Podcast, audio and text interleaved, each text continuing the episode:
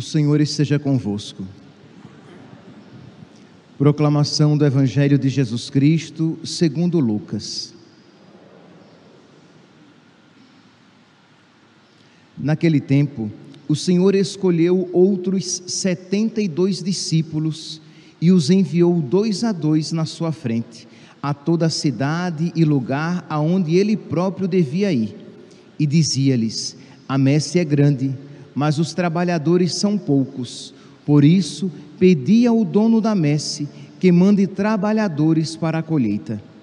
Eis que eu vos envio como cordeiros para o meio de lobos. Não leveis bolsa, nem sacola, nem sandálias, e não cumprimenteis ninguém pelo caminho. Em qualquer casa em que entrardes, dizei primeiro: a paz esteja nesta casa. Se ali morar um amigo da paz, a vossa paz repousará sobre ele, senão ela voltará para vós. Permanecei naquela mesma casa, comei e bebei do que tiverem, porque o trabalhador merece o seu salário. Não passeis de casa em casa. Quando entrardes numa cidade e fordes bem recebidos, comei do que vos servirem, curai os doentes que nela houver, e dizei ao povo: o reino de Deus está próximo de vós. Palavra da salvação.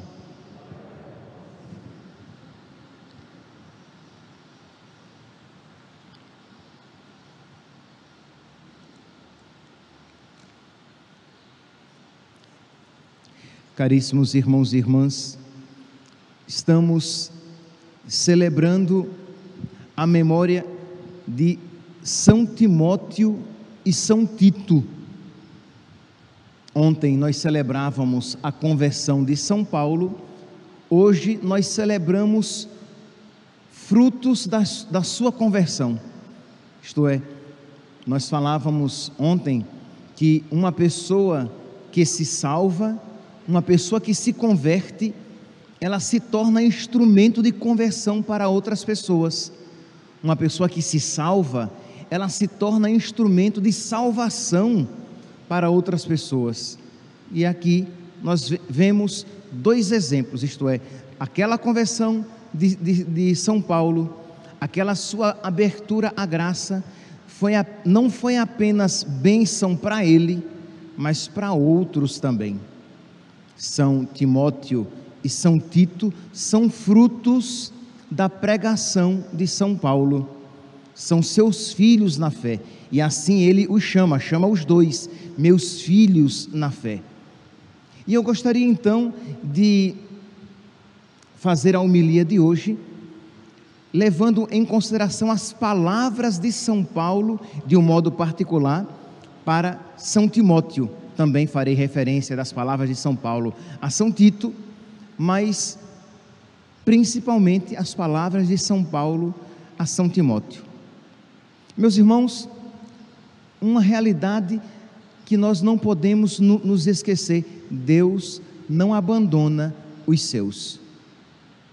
Mesmo em meio às dificuldades, mesmo em meio aos sofrimentos, Deus é fiel. É indigno de Deus se nós pensássemos que Deus abandona aqueles que nele esperam, que Deus abandona-os no sofrimento, na tribulação, na dificuldade, na solidão.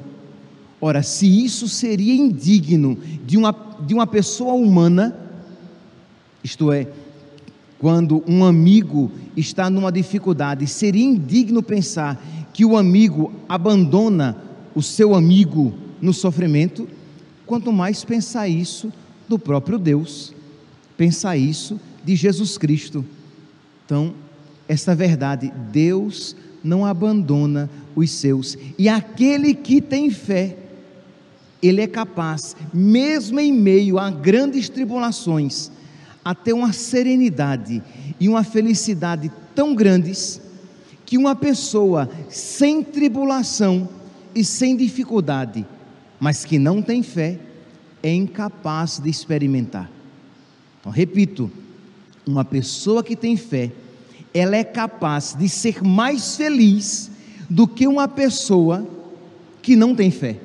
uma pessoa que tem fé, passando por tribulação, ela é capaz de ser mais feliz já neste mundo do que uma pessoa que não tem tribulação nenhuma, mas que não tem fé. É verdade, não nos esqueçamos, não é para este mundo de São Paulo que nós colocamos a nossa fé em Jesus Cristo. É verdade que a nossa fé é para a vida eterna, mas é verdade também que o Deus do qual nós somos amigos, ele não nos abandona, ainda que eu passe pelo vale tenebroso, eu não temerei, porque tu estás comigo. Então vamos lá, vamos repetir para que fique bem gravadinho na sua cabeça. Uma pessoa que tem fé, passando por mil tribulações, ela é capaz de ser, de ser mais feliz do que uma pessoa que não tem tribulação nenhuma na vida, que tem muitos prazeres na vida, mas não tem fé. Por quê? Porque, meus irmãos, aquele que tem fé, ele enxerga o infinito. Aquele que tem fé, ele sabe de que as dificuldades neste mundo, elas são passageiras e elas não podem sequer ser comparadas com a felicidade futura. Eu sei que vocês conhecem esta palavra de São Paulo. Romanos, capítulo 8, versículo 18. Tenho para mim que os sofrimentos da vida presente nem devem ser comparadas com a glória futura, nem devem ser comparados os sofrimentos com a glória futura, mas nós precisamos conhecer esta verdade de uma maneira nova. Nós precisamos conhecer esta verdade embebida no Espírito Santo. Nós precisamos, mergulhados no Espírito Santo, conhecer esta verdade, senão, meus santos, nós seremos incapazes de compreender a felicidade na qual se encontra São Paulo e para a qual São Paulo convida São Timóteo e São Tito. São João Crisóstomo, na, na homilia, na leitura do ofício das leituras de hoje, da memória de São Timóteo e São Tito, São João Crisóstomo, ele diz assim: que São Paulo, na estreiteza do cárcere, parecia habitar o céu. São Paulo, na estreiteza do cárcere, isto é, São Paulo preso, parecia que estava na felicidade do céu. Vamos aqui ouvir a leitura de hoje, São Paulo, repito, então, ele está preso. Então ele escreve, mas ouça aqui novamente esta leitura e se pergunte se se, se parece com um homem preso. Paulo, apóstolo de Jesus Cristo, pelo desígnio de Deus, referente à promessa da vida que temos em Cristo Jesus. Ele se lembra então que existe uma promessa de vida, existe uma promessa de céu para nós. E é isso que lhe dá alento, mesmo em meio às correntes. A Timóteo, meu querido filho, graça, misericórdia e paz da parte de Deus nosso Pai e de Cristo Jesus nosso Senhor. Eu dou graças a Deus, a quem sirvo de consciência pura, como aprendi dos meus antepassados, quando me lembro de ti dia e noite nas minhas orações. Lembro-me das tuas lágrimas, sinto grande desejo de rever-te e assim ficar cheio de alegria. Recordo-me da fé sincera que tens. Sem dúvida, assim é a tua fé. Por este motivo eu te exorto a reavivar a chama do dom de Deus em ti, que recebeste pela imposição das minhas mãos. Não parece um homem preso porque ele está chamando Timóteo que? Tenha fé, tenha fé na vida eterna e renove o ânimo no seu coração, renove o ânimo na sua fé, não se deixe abater pelos desânimos, reavivai a chama, o fogo, a labareda de Deus no seu coração. É, o, é a mesma linha de pensamento que ele diz a São Tito. Hoje existem duas leituras possíveis. Nós optamos pela leitura de, de Timóteo, de São Paulo a Timóteo, mas poderíamos optar pela leitura de São Paulo a Tito, em que São Paulo diz também: Paulo, servo de Deus e apóstolo de Jesus Cristo, para levar os eleitos de Deus à fé e a reconhecerem a verdade da piedade que se apoia na esperança da vida eterna. De novo, existe uma esperança na vida eterna. Meus irmãos, se nós nos esquecermos da vida eterna, e aqui eu não estou falando de um esquecimento simplesmente é, mental, aqui eu estou falando se a nossa fé se esquecer, se o nosso coração não mais desejar a vida eterna, a nossa vida cristã vai se tornar uma desgraça eu vou dizer novamente: se nós nos esquecermos da nossa fé, se, nós, se a nossa fé se esquecer da vida que Deus tem reservado para nós, nós seremos os mais desgraçados deste mundo. A nossa fé não, não, não terá, não será alento nenhum para nós. Então, relembrar, recordar-se das promessas de Deus, reavivar a chama de Deus em nós. Então, São Paulo diz que se apoia na esperança da vida eterna. Deus não mente, ele havia prometido esta vida desde os tempos antigos. Deus não é mentiroso. Ou como dirá São Tomás de Aquino, cuja memória celebraremos agora sexta-feira, Deus não engana e nem se engana. Existe uma promessa de vida eterna para nós e nós não podemos nos esquecer. Então nós precisamos reavivar cada vez mais essa promessa, essa verdade em nós, para que aquela palavra, Romanos, Romanos, capítulo 8, versículo 18, se torne viva nos nossos corações. Eu tenho certeza de que os sofrimentos da vida presente. Quais são os sofrimentos da vida presente? Vamos lá: solidão, incompreensão, dificuldades familiares, doença, dificuldade financeira, frustração na vida, sim. Entenda, não é que sejamos deprimidos por causa disso, mas todos nós, se tivermos um coração grande, somos frustrados com a nossa vida. Eu, e eu espero que sejamos, tá? Eu espero que todos aqui, entendamos aqui o que eu quero dizer com isso. Eu espero que todos sejamos de alguma maneira frustrados com a nossa vida, que eu espero que nós tenhamos expectativas muito maiores. Eu espero que todos nós queiramos ser muito mais do que somos. Então, de alguma maneira, existe uma certa frustração. Eu espero que todos nós queiramos uma felicidade muito maior do que a que temos, porque é o desejo do céu, é o desejo de Deus, é o desejo de, de ser aquilo, aquele que Deus sonhou que sejamos. Pois bem, então se todos nós temos de alguma maneira isso no, no nosso coração, de alguma maneira é um sofrimento. Então, repito, as dificuldades financeiras, a doença, a traição, as dificuldades familiares, a morte, a solidão, o abandono. Pois bem, tudo isso não deve nem sequer ser comparado com a felicidade futura que Deus tem reservada para nós. Esta felicidade que Deus preparou, aquilo que, como diz o mesmo São Paulo, na carta aos Coríntios, aquilo que os olhos não viram, os ouvidos não ouviram e o coração humano sequer imaginou, isto Deus preparou para aqueles que o amam. Ora, quando isso é vivo, quando isso é uma labareda, uma chama, uma fogueira viva em nós, nós passamos pelas dificuldades, mas nós não nos nós não nos entregamos ao sofrimento. É por isso que São João Crisóstomo vai dizer que São Paulo estava preso, mas parecia que estava no céu. São Paulo estava num cárcere apertado e seria daqui a pouco condenado à morte, mas parecia que estava num palácio de alegria, por quê?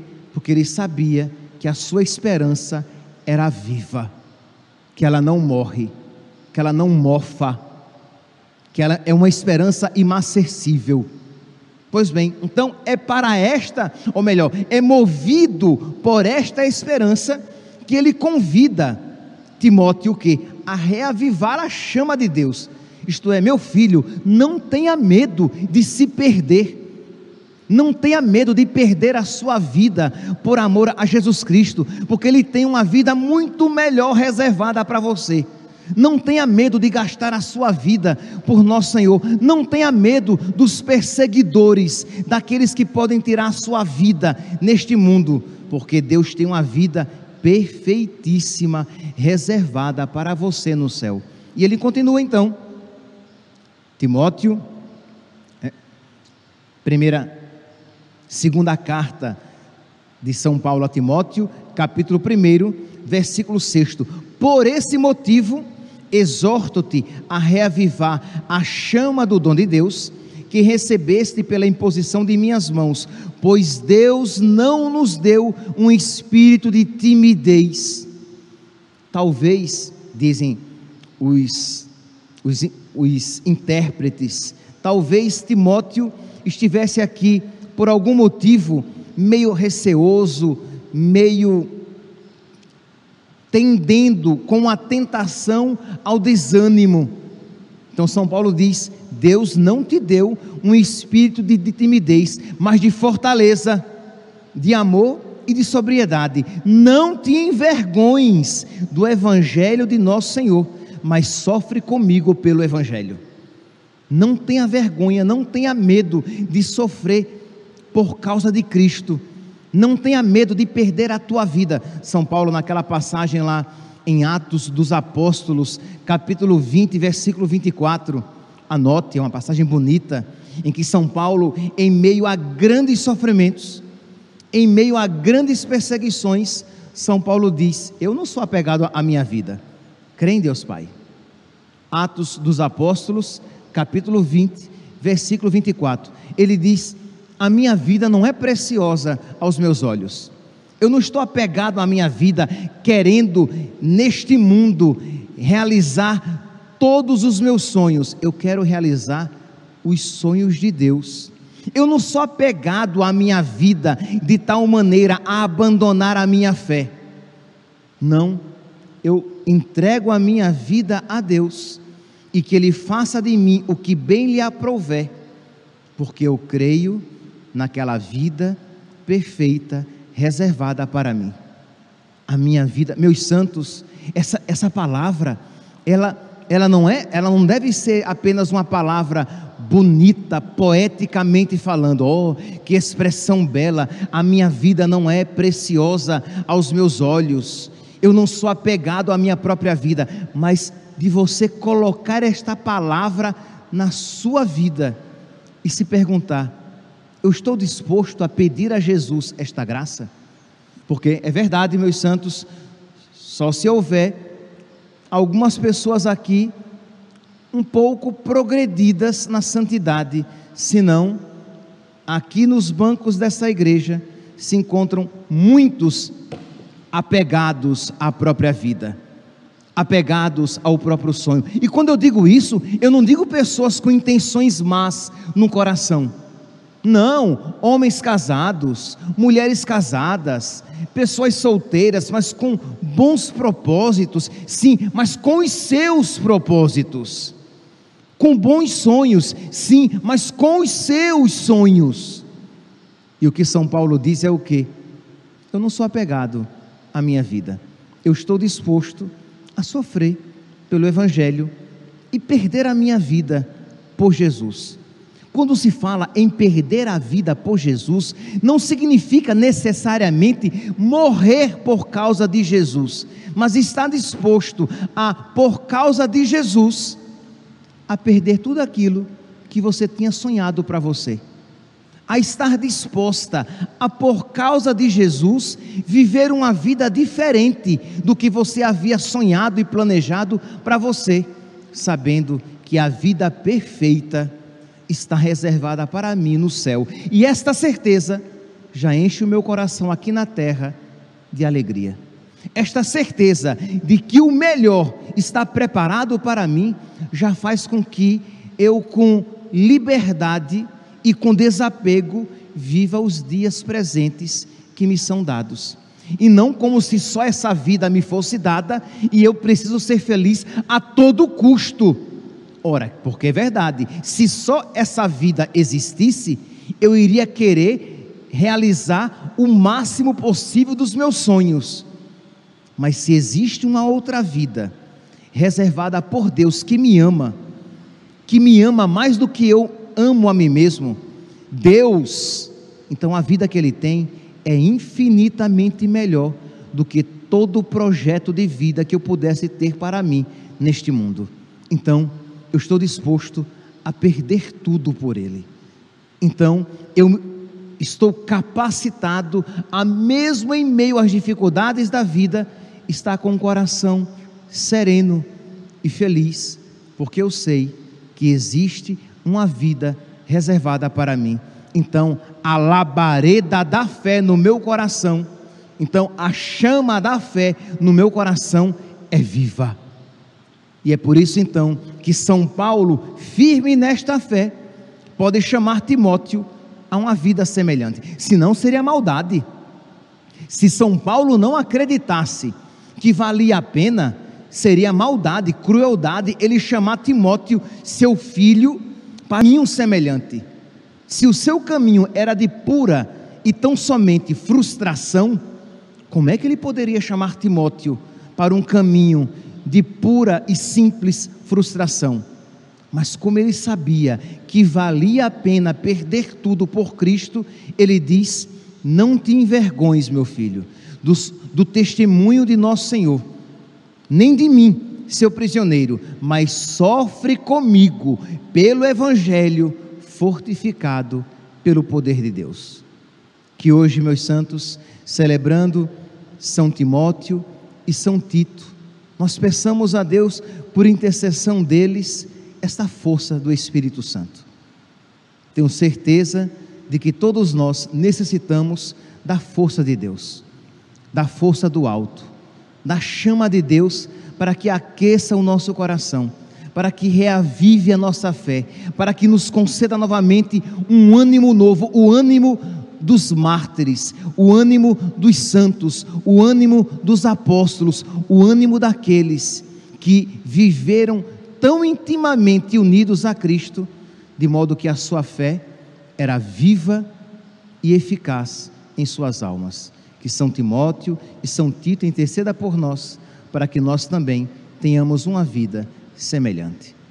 Louvado seja nosso Senhor Jesus Cristo, para sempre seja louvado.